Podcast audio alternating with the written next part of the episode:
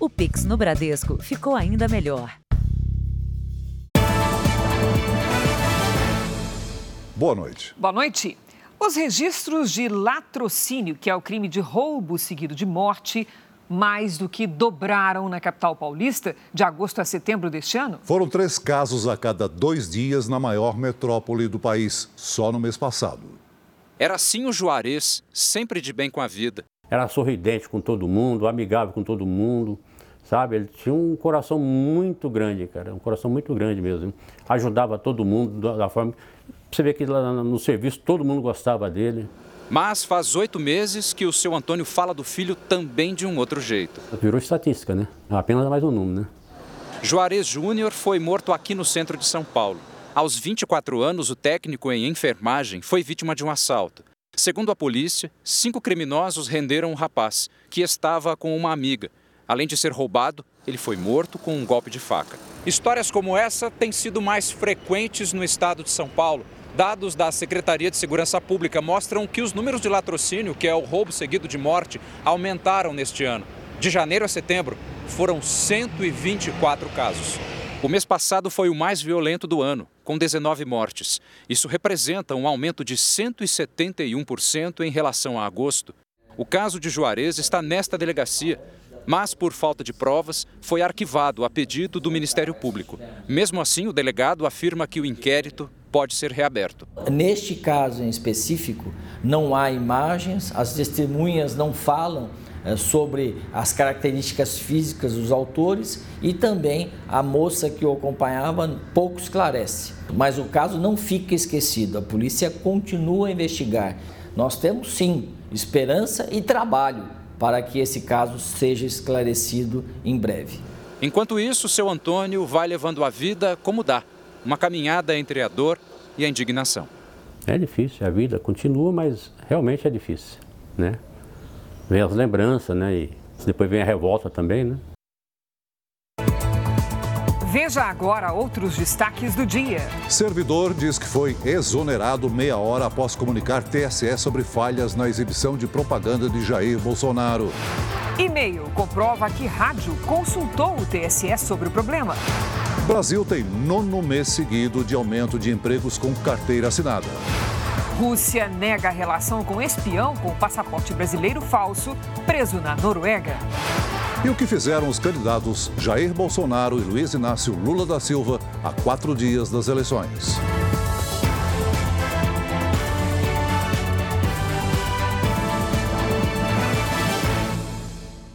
Oferecimento: Cartões Bradesco. Muito mais benefícios.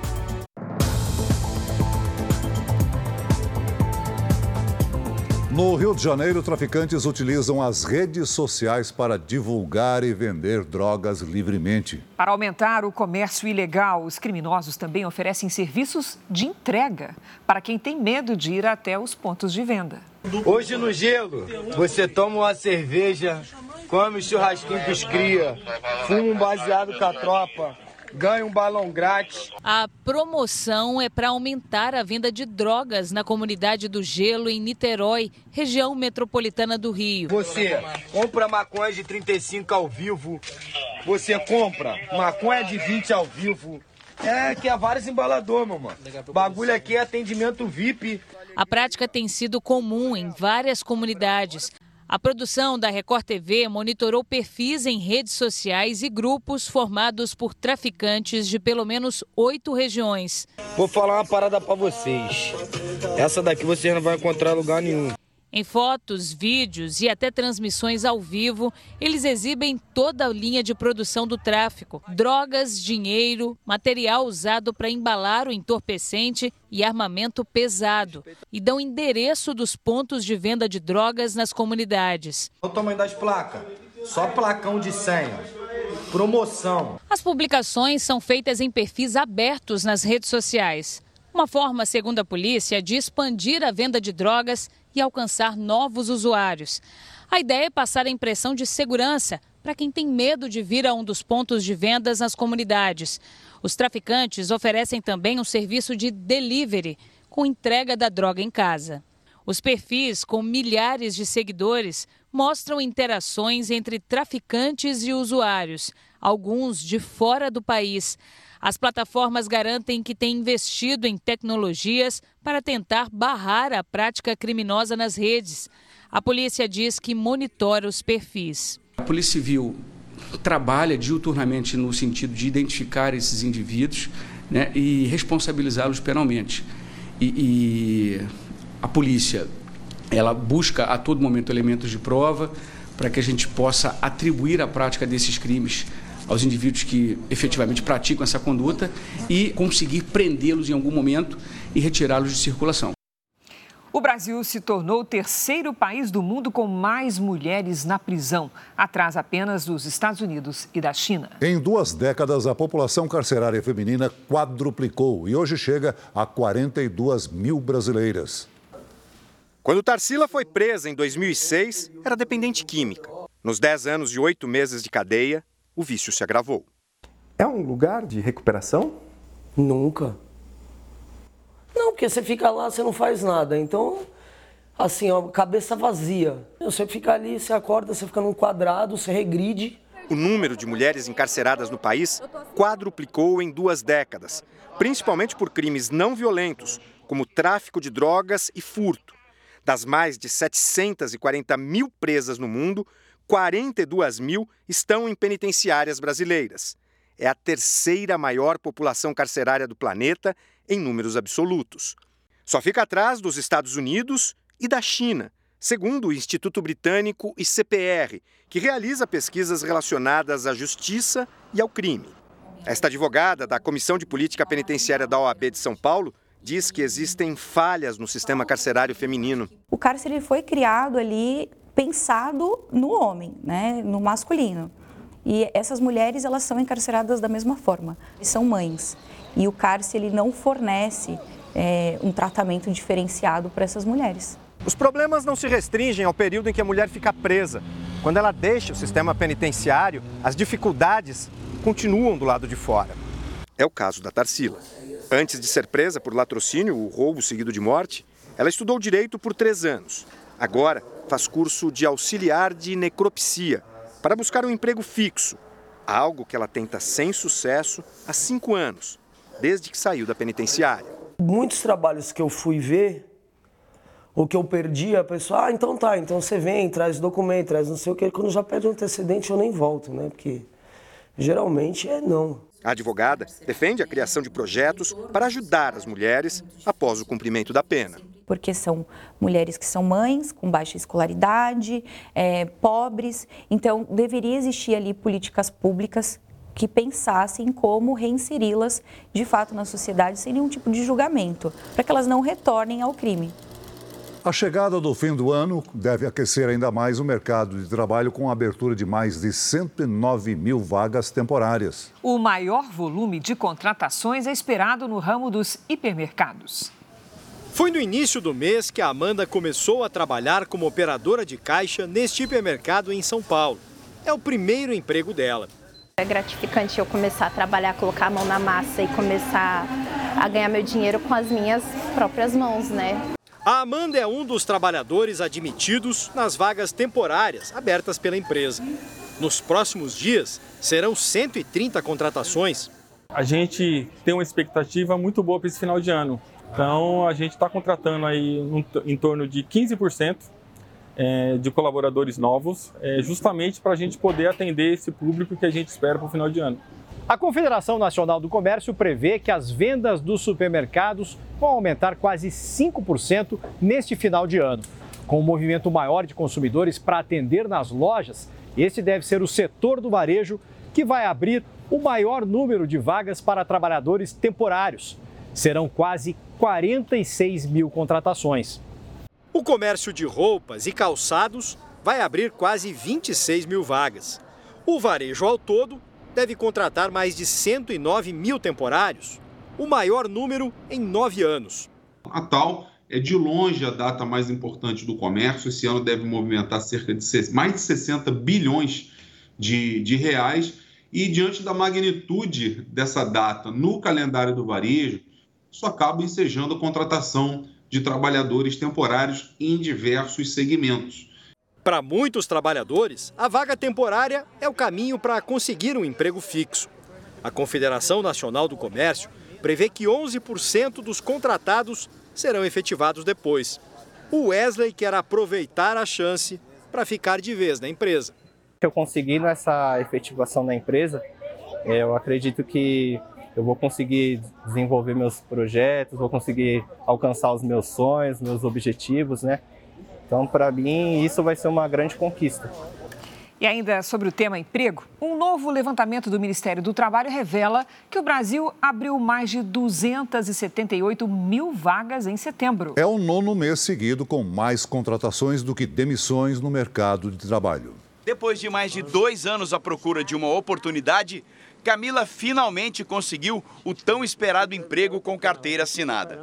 Ela foi contratada como vendedora em uma concessionária de carros e voltou a organizar a vida financeira. Organizei, né, paguei os cartões e voltei à minha vida ativa, de voltar para fazer unha, cabelo, coisa que mulher gosta, comprar roupa. Camila faz parte dos mais de 278 mil brasileiros que conseguiram um trabalho formal no mês de setembro. Nos nove primeiros meses do ano, mais de 2 milhões de empregos foram criados em todo o país. Os dados foram divulgados hoje pelo ministro do Trabalho e Previdência, José Carlos Oliveira. A pesquisa mostra ainda que a quantidade de trabalhadores com carteira assinada atingiu o resultado recorde de mais de 42 milhões. Isso é, permite que o Ministério do Trabalho e Previdência faça uma projeção que até o final do ano a gente consiga é, somar 3 milhões, mais ou menos 3 milhões de novos postos de trabalho é, formais no Brasil. O emprego formal subiu em todos os estados em setembro. São Paulo registrou o maior crescimento. Foram mais de 61 mil novas vagas, seguido por Minas Gerais e Pernambuco. A geração de empregos faz com que o salário pago vá para o consumo das famílias. E isso é muito positivo. Quem tem salário gasta, e quem gasta compra alimentos, demanda serviços, paga tributos, o dinheiro parcialmente volta para o governo, então o governo tem mais recursos para investir dentro das suas destinações, dentro das suas prioridades, ou seja, é uma alavanca que faz toda uma engrenagem funcionar. O setor de serviços foi o que mais se destacou, com mais de 122 mil contratações em setembro.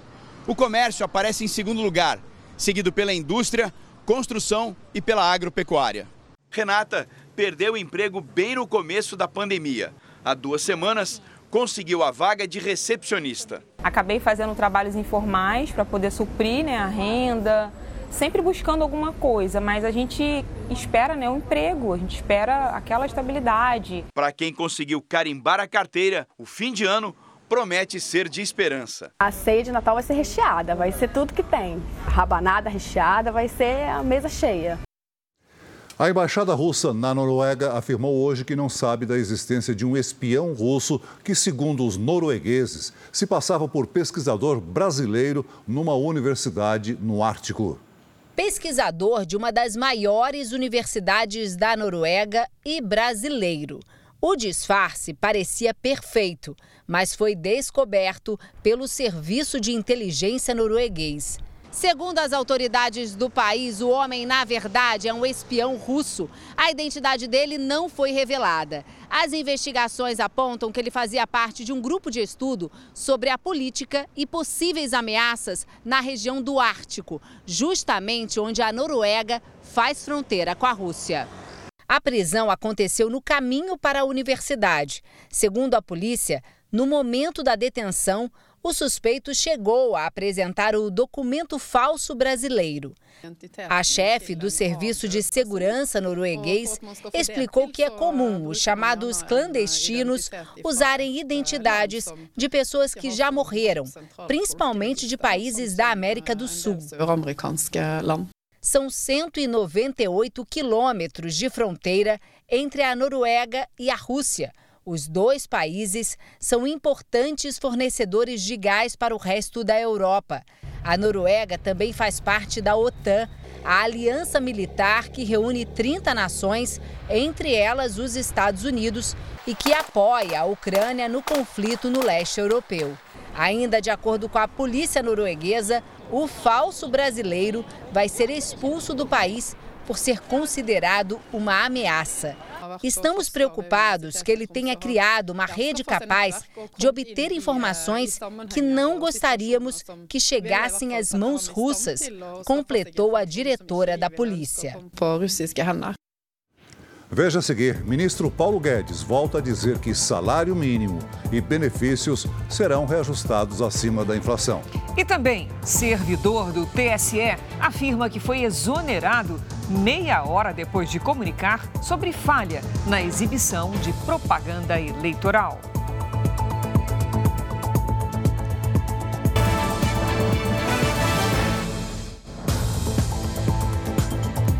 Comitê de Política Monetária do Banco Central, Copom, manteve a taxa básica de juros da economia brasileira, a Selic, em 13,75% ao ano. A Selic é uma referência para todo o mercado de crédito do país. A manutenção nesse valor era esperada pelo mercado, porque a taxa também é um instrumento do Banco Central para conter a inflação. O ministro da Economia, Paulo Guedes, voltou a criticar informações falsas atribuídas a ele.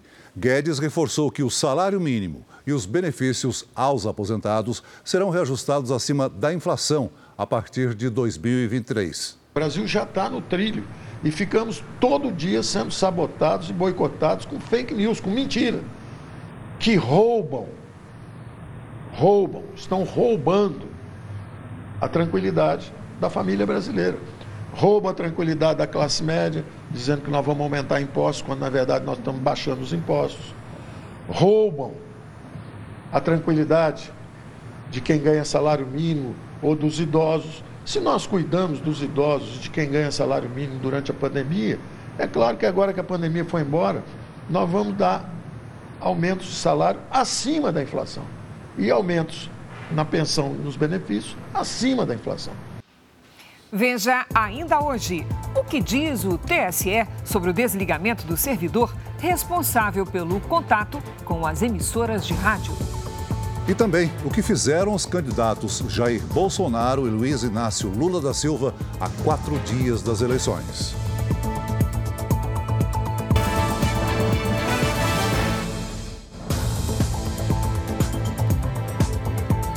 A Polícia Federal investiga mais uma denúncia de ataque a escolas na Bahia. Desta vez, um adolescente postou ameaças na mesma cidade onde, no mês passado, uma estudante morreu num atentado.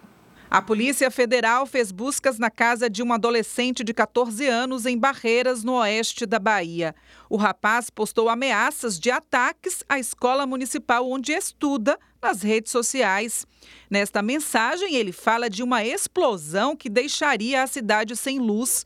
Nesta outra, diz que vai matar inocentes.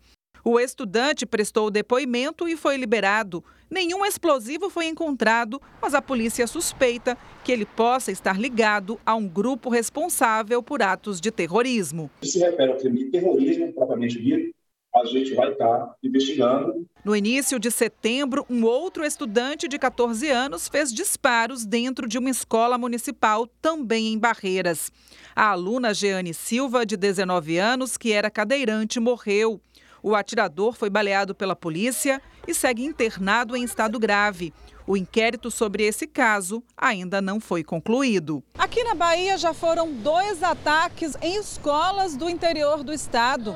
Mas são muitas as ameaças que deixam alunos, professores e pais assustados. Por conta disso, a polícia tem reforçado as rondas nas instituições de ensino. No início deste mês, teve corre-corre na porta de uma escola em Salvador por causa de mais uma ameaça. Na região metropolitana, as aulas chegaram a ser suspensas numa escola particular pelo mesmo motivo. Este pai fica tenso toda vez que a filha vai para aula em um colégio no subúrbio da capital baiana, onde também houve um caso. Essas ameaças aí mexiam muito com o psicológico dela. Ela tem medo de ir para a escola e é tanto que eu estou indo levar, indo buscar. Depois do calorão de 35 graus no Rio Grande do Sul, volta a chover no estado com rajadas de vento de até 96 quilômetros por hora. Vamos saber dos detalhes com a Lidiane Sayuri. Boa noite, Lid. Essa chuva vai seguir para o sudeste? Como é que vai ser? Segue sim, Cris. Boa noite para você. Oi, Celso, muito boa noite. Uma ótima noite a todos. Antes de chegar ao Sudeste, a chuva e esse calorão atingem os outros estados do Sul e Centro-Oeste.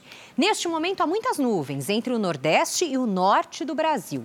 Nesta quinta-feira, além da frente fria no sul do país, uma circulação de ventos ajuda a formar nuvens de chuva sobre as regiões Centro-Oeste e Sudeste. Nas áreas vermelhas que pegam Rondônia até a Bahia e de Mato Grosso do Sul até o Rio Grande do Sul, tem alerta para temporais com ventania. Nas manchas amarelas, atenção para chuva forte. Nas áreas claras do mapa, tempo firme. Em Florianópolis, faz até 30 graus e à tarde vem pancada de chuva com raios. No Rio de Janeiro, sol com 35. Em Goiânia, máxima de 34 com chuva à tarde. Em São Luís e em Manaus, até 33. Em São Paulo, tarde quente, com 32 graus. À noite, se preparem que vem chuva para ficar, viu? Na sexta, o sol fica ali encoberto, escondidinho, com chuva a qualquer hora e até 26 graus. O fim de semana segue com chuva e abafado, com máximas de 27 e de 29 graus. Tempo delivery para o Paulo de Balneário Barra do Sul, Santa Catarina. Olha só aqui o Paulo na nossa tela. Paulo, previsão de chuvas isoladas para refrescar. Nesta quinta, faz até 32 graus com chuva à noite. Na sexta, chove a qualquer hora, máxima de 28. No sábado, faz 32, com aquele chove aqui, não chove ali, sabe? Pela manhã e à tarde. A Kelly é da cidade de Várzea, lá na Paraíba. Vamos lá. Kelly, sol tinindo e nada de chuva nos próximos dias aí para você. Abuse da hidratação. Quinta e sexta com 37 graus, no sábado até 34. Previsão personalizada para qualquer cidade do Brasil e do mundo é aqui no Tempo Delivery. Mande o seu pedido pelas redes sociais com a hashtag #VocêJR. Até amanhã, gente. Obrigada, Lidy. Até amanhã, Lidy. Veja ainda hoje o que fizeram os candidatos Jair Bolsonaro e Luiz Inácio Lula da Silva na reta final para as eleições. E também, servidor do TSE afirma que foi exonerado depois de apontar problema em inserções do candidato à reeleição Jair Bolsonaro.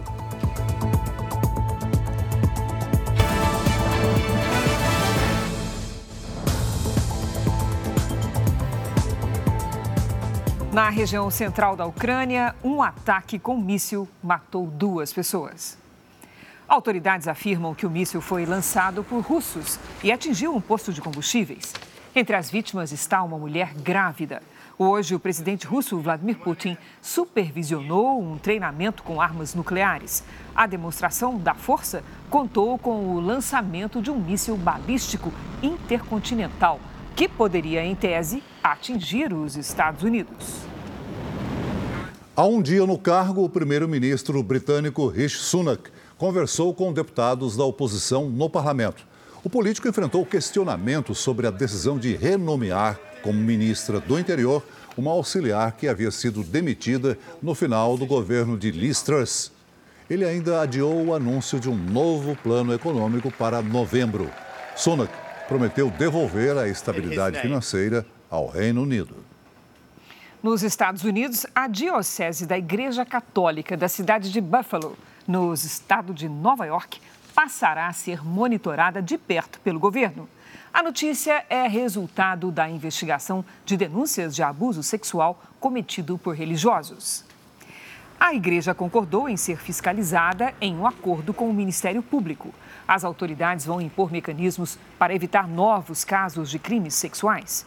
Os padres suspeitos vão ser acompanhados de perto por funcionários públicos.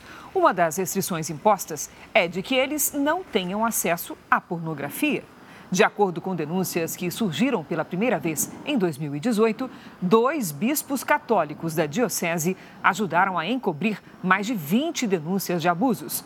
Segundo a Procuradoria-Geral do Estado de Nova York, os responsáveis optaram por defender os suspeitos e não as vítimas. O Jornal da Record faz uma pausa para o horário eleitoral. Voltamos logo em seguida com mais JR.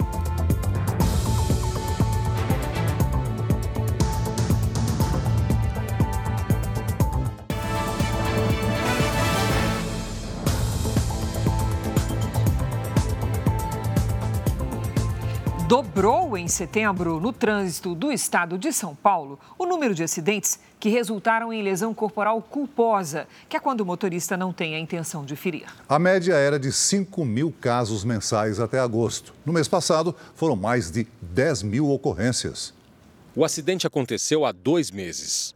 Mas na memória do Gustavo, que se recupera, as lembranças ainda estão vivas. Eu lembro de eu tá lá, aí eu, quando o carro veio eu começar a gritar. Eu lembro de ver o Eduardo. Eduardo, o melhor amigo do ator, estava ao lado dele quando tudo aconteceu. Os dois foram atropelados por uma vizinha que, ao tirar o carro de câmbio automático da garagem, perdeu o controle. O telefone tocou falando que o Gustavo estava debaixo do carro. Aí só foi o impulso de eu sair correndo e vim ver o que, que tinha acontecido. Ele falou: mãe, fica calma, eu tô bem. Eduardo, de 12 anos, não resistiu aos ferimentos. Gustavo passou por várias cirurgias. Teve fratura exposta, quebrou a bacia, a perna e o braço.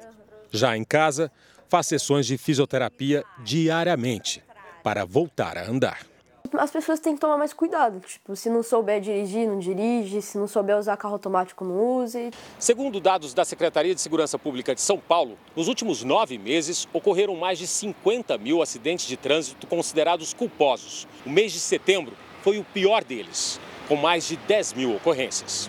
O acidente no trânsito, ele já é uma epidemia. Mata mais que uma guerra. Isso assusta, né? Porque você vê a quantidade, né, de acidência e imprudência né, da, dos motoristas ao pegar uh, os seus veículos. Né?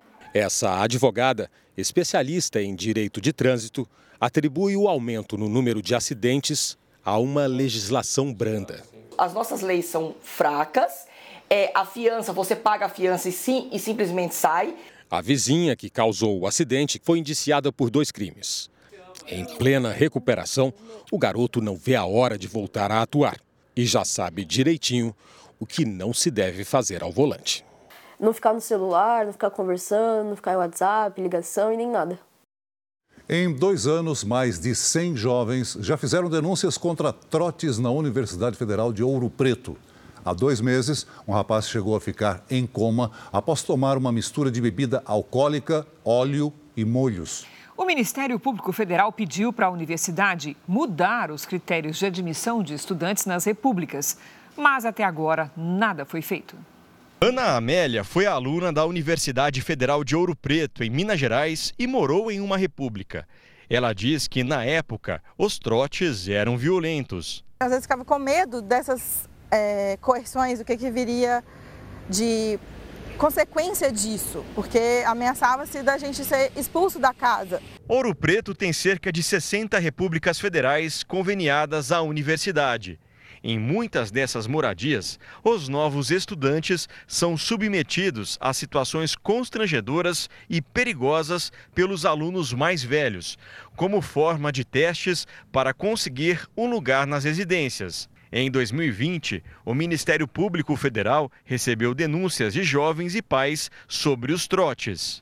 Em um dos relatos, uma vítima disse que, para conseguir a vaga definitiva na República, o calouro passa por todo tipo de humilhação e tortura psicológica, além de ser forçado ao consumo de bebidas alcoólicas sem sua vontade. Foi o que aconteceu com Ayrton, que ficou 16 dias em coma após ser obrigado pelos veteranos a tomar uma mistura de cachaça, óleo, molho de soja e molho de pimenta. A Polícia Civil de Minas Gerais investiga o caso de Ayrton, que foi em agosto, mas disse que só vai passar mais informações após a conclusão do inquérito. O Ayrton está se recuperando lentamente, o psicológico dele ainda está muito abalado.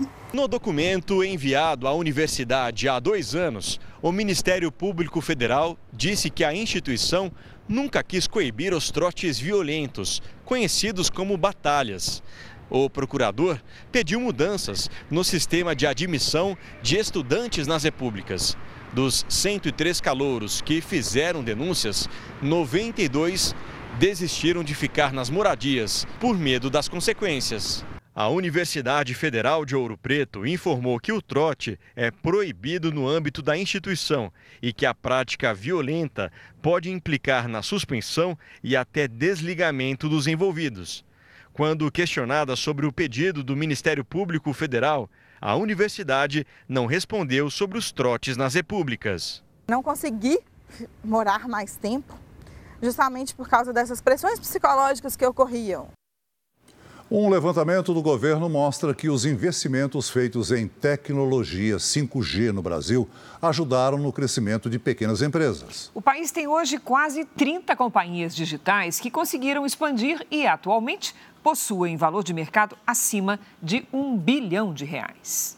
Foi assim que o Fábio começou a ensinar sobre investimento de graça, fazendo vídeos e publicando na internet. Então achamos nosso R. Ele investiu 20 mil reais para criar a empresa e a internet alavancou o negócio. A startup dele, que é uma empresa iniciante com foco em tecnologia, virou uma escola que treina bancários na área de investimento financeiro. A gente ensina, a gente fala que a gente destrava destrava para ele poder conversar de investimentos com qualquer um. O Ministério da Economia fez um levantamento que aponta como os investimentos em 5G no Brasil influenciaram no crescimento de pequenas empresas, como as startups. Segundo o estudo, o país tinha há cinco anos apenas uma empresa digital com valor de mercado acima de um bilhão de reais. Agora, com a nova tecnologia, passou a ter quase 30. Para o Ministério, investir em digitalização de empresas também aumentou a produtividade. Com esse ganho de, de inovação, esse ganho de produtividade a partir de todo o processo das startups, a gente espera aumentar ainda mais a produtividade de toda a economia brasileira, gerando mais emprego, gerando mais renda, gerando mais riqueza para o país. A decisão de investir na tecnologia para impulsionar o pequeno negócio tem explicação nos números. Segundo o Ministério da Economia, as micro e pequenas empresas são maioria, representam 99% de todas as companhias em funcionamento no Brasil. Respondem por 72% dos empregos formais e 30% do PIB do país. 86 milhões de brasileiros são beneficiados, direta ou indiretamente, pelos pequenos negócios. A empresa digital do Fábio ganhou valor de mercado em três anos. Passou de 400 mil reais para 11 milhões. E a previsão é dobrar o quadro de funcionários nos próximos 12 meses. A minha intenção hoje é trazer investidores para a gente conseguir alavancar, para a gente conseguir crescer mais, porque a gente tem um crescimento ainda muito grande pela frente. O presidente do Tribunal Superior Eleitoral, Alexandre de Moraes, negou a abertura de investigação sobre a denúncia da campanha de Jair Bolsonaro de que algumas emissoras de rádio não exibiram corretamente a propaganda do candidato à reeleição. Nós vamos a Brasília com o repórter Clébio Cavagnoli. Boa noite, Clébio. Olá, Celso. Boa noite a você, a Cris e a todos. Na decisão, Moraes afirma que o relatório apresentado pela campanha de Bolsonaro não fornece informações suficientes para comprovar a denúncia. Moraes diz ainda que a empresa que elaborou o relatório não é especializada em auditoria. O ministro avalia que a campanha do presidente pode ter cometido crime eleitoral com a finalidade de tumultuar o segundo turno em sua última semana e, por isso, acionou a Procuradoria-Geral Eleitoral para apurar eventual desvio de finalidade. Por fim, Moraes incluiu o caso no inquérito que investiga milícias digitais no Supremo Tribunal Federal. Celso, Cris. Obrigado, Clébio. O presidente Jair Bolsonaro, candidato à reeleição pelo PL, fez um pronunciamento agora há pouco sobre a decisão do TSE. De Brasília, o repórter Luiz Fara Monteiro tem as informações. Boa noite, Fara. Boa noite, Celso. Boa noite, Cris, e a você que nos acompanha. O presidente Jair Bolsonaro questionou a decisão da Justiça Eleitoral de não dar seguimento à reclamação de sua coligação sobre eventuais não veiculações de sua propaganda política em algumas emissoras de rádio. Ao citar diretamente o presidente do TSE, ministro Alexandre de Moraes, Jair Bolsonaro protestou contra a instauração de um procedimento administrativo determinado pelo TSE para apurar um possível desvio de finalidade do fundo partidário de sua coligação. O presidente afirmou ainda que a empresa de auditoria contratada para verificar a inserção de propaganda política tem um desbalanço muito contrário à sua candidatura e favorável à candidatura do Partido dos Trabalhadores. Vamos acompanhar um trecho da declaração do presidente Bolsonaro. O senhor Alexandre Moraes, no linguajar popular, matou no peito o processo, encaminhou para o Supremo, parte ou em todo para o inquérito de fake news que ele mesmo conduz. Ou seja, o inquérito que ele é totalmente dono dele. É um inquérito que não segue a nossa Constituição e não tem respaldo do Ministério Público também. E ali na peça, de forma preliminar, foi passado que o partido tem que responder por ter usado o fundo partidário de maneira irregular. Porque, segundo o senhor Alexandre de Moraes, o fundo partidário não pode ser usado para fazer auditoria. E mais ainda, manda investigar o autor da denúncia de que o autor estaria tentando tumultuar o processo eleitoral. Nós não entendemos dessa maneira. Com toda certeza, o nosso jurídico deve entrar com recurso, já que foi para o Supremo Tribunal Federal. Ou seja, da nossa parte, nós iremos às últimas consequências, dentro das quatro linhas da Constituição, para fazer valer aquilo que as nossas auditorias é, constataram. Realmente um enorme desequilíbrio tocante às inserções. Isso, obviamente, interfere na quantidade de votos no final da linha. Ainda sobre a denúncia da campanha de Jair Bolsonaro, do PL, de que rádios de todo o país deixaram de veicular inserções publicitárias da candidatura à reeleição do presidente. Há quatro dias das eleições, o Tribunal Superior Eleitoral exonerou justamente o servidor responsável pelo contato com as emissoras de rádio. A demissão do servidor Alexandre Gomes Machado acontece depois da denúncia de que rádios de todo o Brasil teriam deixado de exibir inserções da campanha do presidente Bolsonaro. O ministro das Comunicações, Fábio Faria, protocolou uma primeira reclamação ao TSE e avisou a imprensa na segunda-feira. Pouco depois, o presidente do TSE, Alexandre de Moraes, deu 24 horas para que a coligação de Bolsonaro apresentasse as provas. O documento pedido pelo ministro foi entregue na noite de terça-feira. Segundo o relatório apresentado, foram pelo menos 700 inserções a menos no segundo turno, a partir de uma amostragem de oito emissoras de rádio no Nordeste. Essa informação é uma informação muito grave, porque isso afeta diretamente a condições de igualdade entre todos os candidatos que disputam a eleição. Existe um desequilíbrio que isso pode haver até o comprometimento do resultado eleitoral. O TSE diz que compete às emissoras de rádio e de televisão cumprirem o que determina a lei sobre a divulgação da propaganda eleitoral durante a campanha e que não é função do TSE distribuir o material a ser veiculado no horário gratuito. Fontes do tribunal com quem conversei afirmaram que o servidor dificultou a análise das alegações da campanha de Bolsonaro sobre o boicote de rádios. Machado teria atrapalhado o trabalho que estava sendo feito pela corte para responder à ação apresentada pelo candidato à reeleição.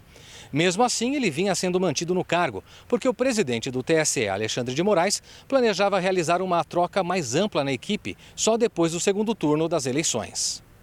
Em nota, o PL, partido do presidente Jair Bolsonaro, afirmou que todas as entregas foram realizadas no prazo e nas condições especificadas pelo Tribunal Superior Eleitoral.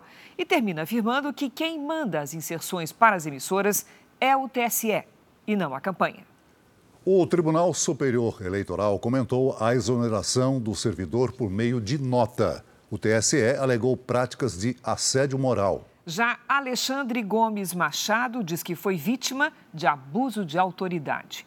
O servidor teria sido exonerado meia hora depois de fazer um alerta sobre uma possível falha na veiculação das propagandas eleitorais.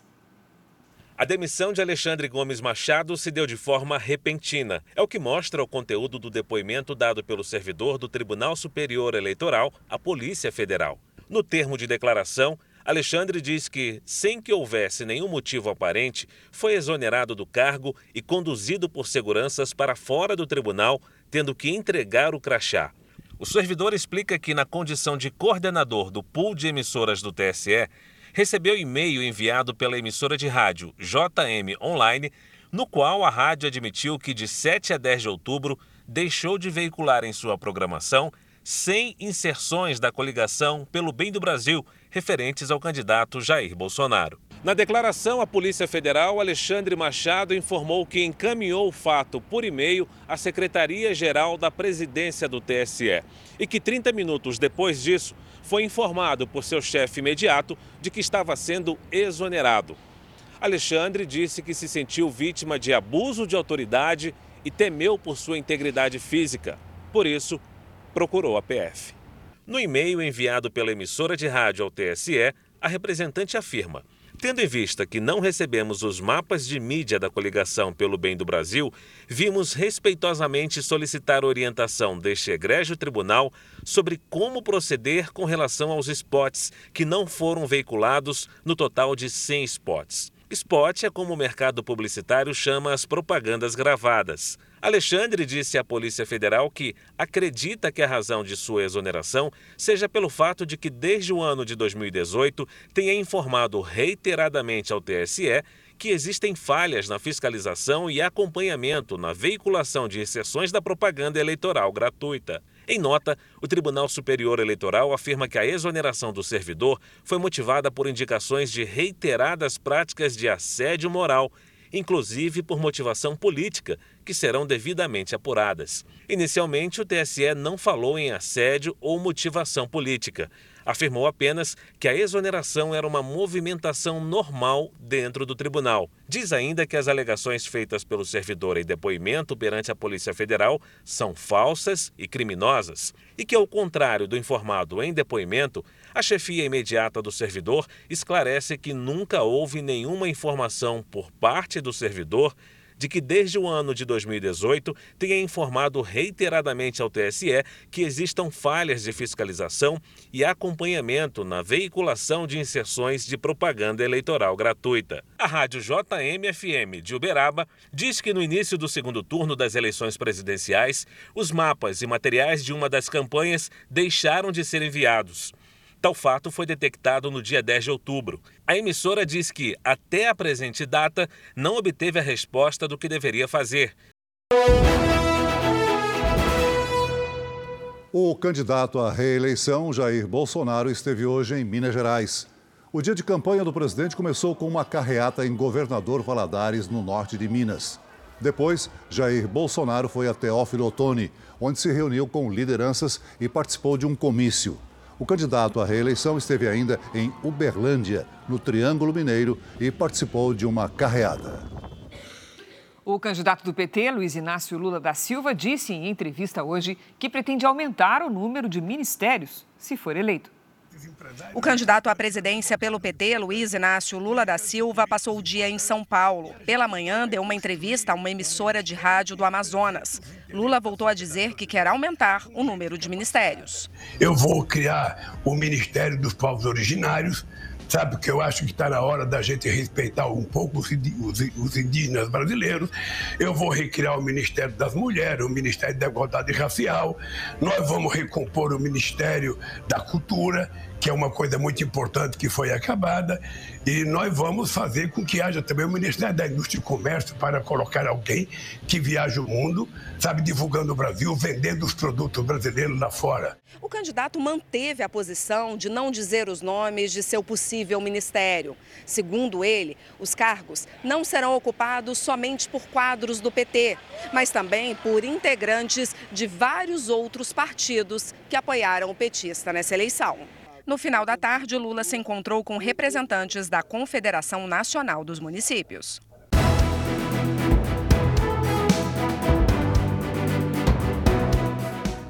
Vamos ver o que fizeram os candidatos ao governo de São Paulo. O candidato do Republicanos, Tarcísio de Freitas, não teve agenda pública nesta quarta-feira. Ele se reuniu com a equipe de campanha e se preparou para um debate eleitoral. O candidato do PT, Fernando Haddad, deu entrevistas a veículos de comunicação no período da manhã. Depois, o petista participou de uma transmissão ao vivo pelas redes sociais. No Rio Grande do Sul, os candidatos estiveram com o presidente do Tribunal Regional Eleitoral Gaúcho, pela manhã, Onix Lorenzoni, do PL, recebeu a primeira-dama da República, Michele Bolsonaro, em um evento de apoio. A senadora eleita pelo Distrito Federal, Damares Alves, também participou do encontro.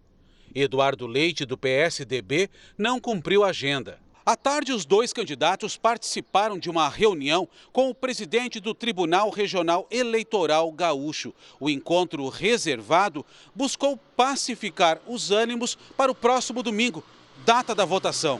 O segundo turno é final de Libertadores. Todo mundo sabe aqui como é o espírito charrua né, da nossa gente. Agora, aquilo que ganha um tom mais alto no debate não pode e não deve ir para as ruas. O debate é próprio para expor especialmente as diferenças, as divergências, para que o eleitor possa fazer a seu juízo, possa fazer a sua escolha. Ambas as candidaturas, tenho certeza, o nosso adversário defende uma campanha feita com serenidade, com alegria. À noite, Eduardo Leite se reuniu com a diretoria da Federação das Indústrias do Estado. Onix Lorenzoni cumpriu reuniões internas relacionadas à campanha. Veja agora como foi o dia dos candidatos ao governo baiano. Jerônimo Rodrigues, do PT, gravou vídeos para o programa eleitoral. Depois fez carreatas em São Desidério e Barreiras, no interior do estado. Já a CM Neto, do União Brasil, esteve em Teixeira de Freitas, no sul da Bahia, e mais tarde participou de uma carreata em Eunápolis, no norte do estado. As direções nacionais do PTB e do Patriota aprovaram hoje a fusão entre as duas siglas. O novo partido vai se chamar Mais Brasil. As legendas não tinham atingido a cláusula de barreira na eleição para a Câmara dos Deputados. Com a fusão, o novo partido consegue chegar ao número mínimo de votos exigido pela legislação para ter direito ao fundo partidário e à propaganda gratuita no rádio e na TV. Preso depois de trocar tiros com policiais federais, o presidente de honra do PTB, Roberto Jefferson, não deve ser nomeado para cargos no Mais Brasil. No noticiário internacional, no Peru, estudantes incendiaram a porta de uma universidade durante um protesto. As imagens mostram móveis danificados e estradas bloqueadas, enquanto estudantes seguram cartazes pedindo a renúncia do reitor da Universidade San Cristóbal de Huamanga, no sul do país. Os estudantes protestam há mais de 11 dias no local e se revoltaram após a polícia não atender a seus pedidos. Eles pedem novos professores, um novo refeitório e melhores condições de ensino. Agora, futebol. O Flamengo e o Atlético Paranaense já estão no Equador para disputar a final da Copa Libertadores. As torcidas dos dois clubes fizeram festa nos aeroportos do Rio de Janeiro e Curitiba para se despedir dos jogadores. A decisão será no próximo sábado. Em Curitiba, o clima já é de final. Toda essa festa foi para acompanhar o embarque da equipe para a cidade de Guayaquil. Não vejo a hora que chegue do sábado, parece que vai durar um mês ainda. Jogadores e comissão técnica desceram do ônibus e passaram no meio dos torcedores. Até o pentacampeão, o técnico Felipão, recebeu essa energia de pertinho. A recepção deles aí mostra quanto eles estão acreditando na gente, quando a gente confia neles também, sentir essa energia deles vai fazer a diferença para a gente lá. A festa no embarque virou tradição quando o time vai decidir um título importante. E com dois clubes brasileiros na decisão, a concentração de torcedores no aeroporto não foi só aqui em Curitiba. No Rio de Janeiro, uma multidão também acompanhou o embarque do Flamengo para a disputa do próximo sábado. Os torcedores acompanharam o ônibus que levou os jogadores do centro de treinamento na Zona Oeste até o Aeroporto Internacional Tom Jobim, na Ilha do Governador, zona norte da cidade. E para ver o time do coração, vale tudo de barco, de cima da árvore e até em cima do ônibus. O Atlético Paranaense vai entrar com a retranca clássica do Filipão, mas o Flamengo vai conseguir quebrar e vai ser 2 a 0 um de Pedro e um de Gabigol. Os cariocas buscam o tricampeonato continental, enquanto os paranaenses tentam o título inédito. Quem ficar com o título recebe o equivalente a 83 milhões de reais e tem vaga garantida no Mundial de Clubes da FIFA. O Jornal da Record de hoje termina aqui. Esta edição na íntegra e também a nossa versão em podcast estão no Play Plus e em todas as nossas plataformas digitais. E à meia-noite e meia tem mais Jornal da Record. Você fica agora com Reis. E logo depois de Amor Sem Igual, tem Prova do Fazendeiro, ao vivo, em A Fazenda. Ótima noite para você. Boa noite.